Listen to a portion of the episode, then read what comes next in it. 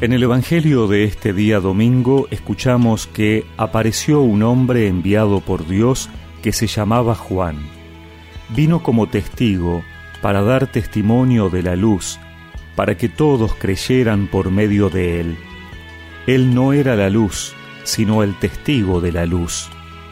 Este es el testimonio que dio Juan cuando los judíos enviaron sacerdotes y levitas desde Jerusalén para preguntarle quién eres tú.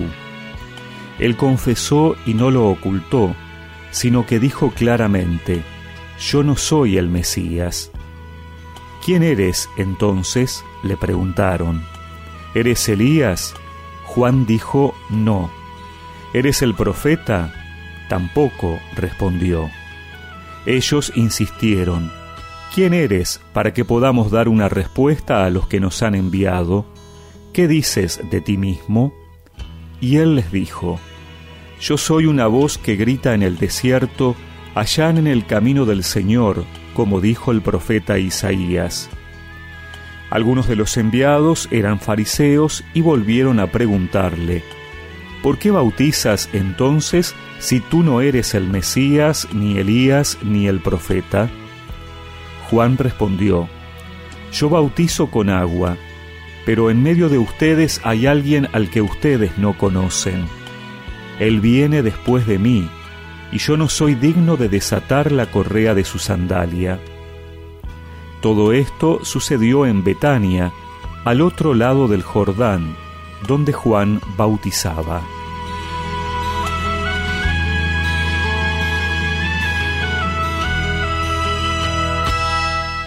Juan el Bautista era el testigo de la luz el testigo del Señor, de quien anticipa su presencia para salvarnos.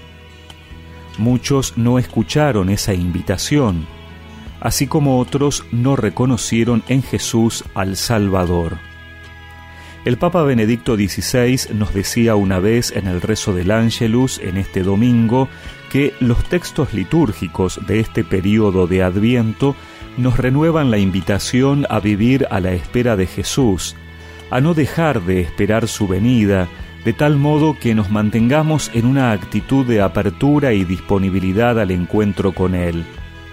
La vigilancia del corazón, que el cristiano está llamado a practicar siempre en la vida de todos los días, caracteriza de modo particular este tiempo en el que nos preparamos con alegría al misterio de la Navidad.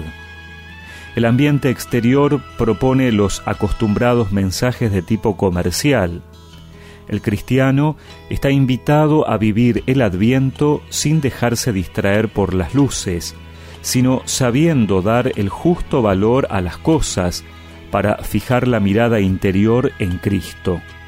De hecho, si perseveramos velando en oración y cantando su alabanza, nuestros ojos serán capaces de reconocer en Él la verdadera luz del mundo que viene a iluminar nuestras tinieblas.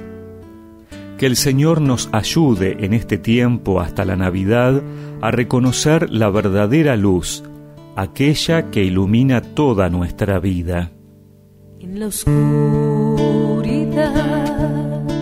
tú eres la luz, la tempestad, tú eres la calma cuando solo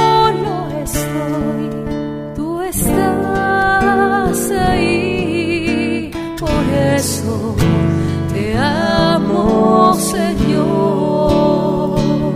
Que recemos juntos esta oración. Señor, luz del mundo, que sepa yo reconocer tu luz en medio de las luces del mundo, para dejarme guiar en mi camino. Amén. Y que la bendición de Dios Todopoderoso, del Padre, del Hijo y del Espíritu Santo los acompañe siempre. Por eso te amo, Señor.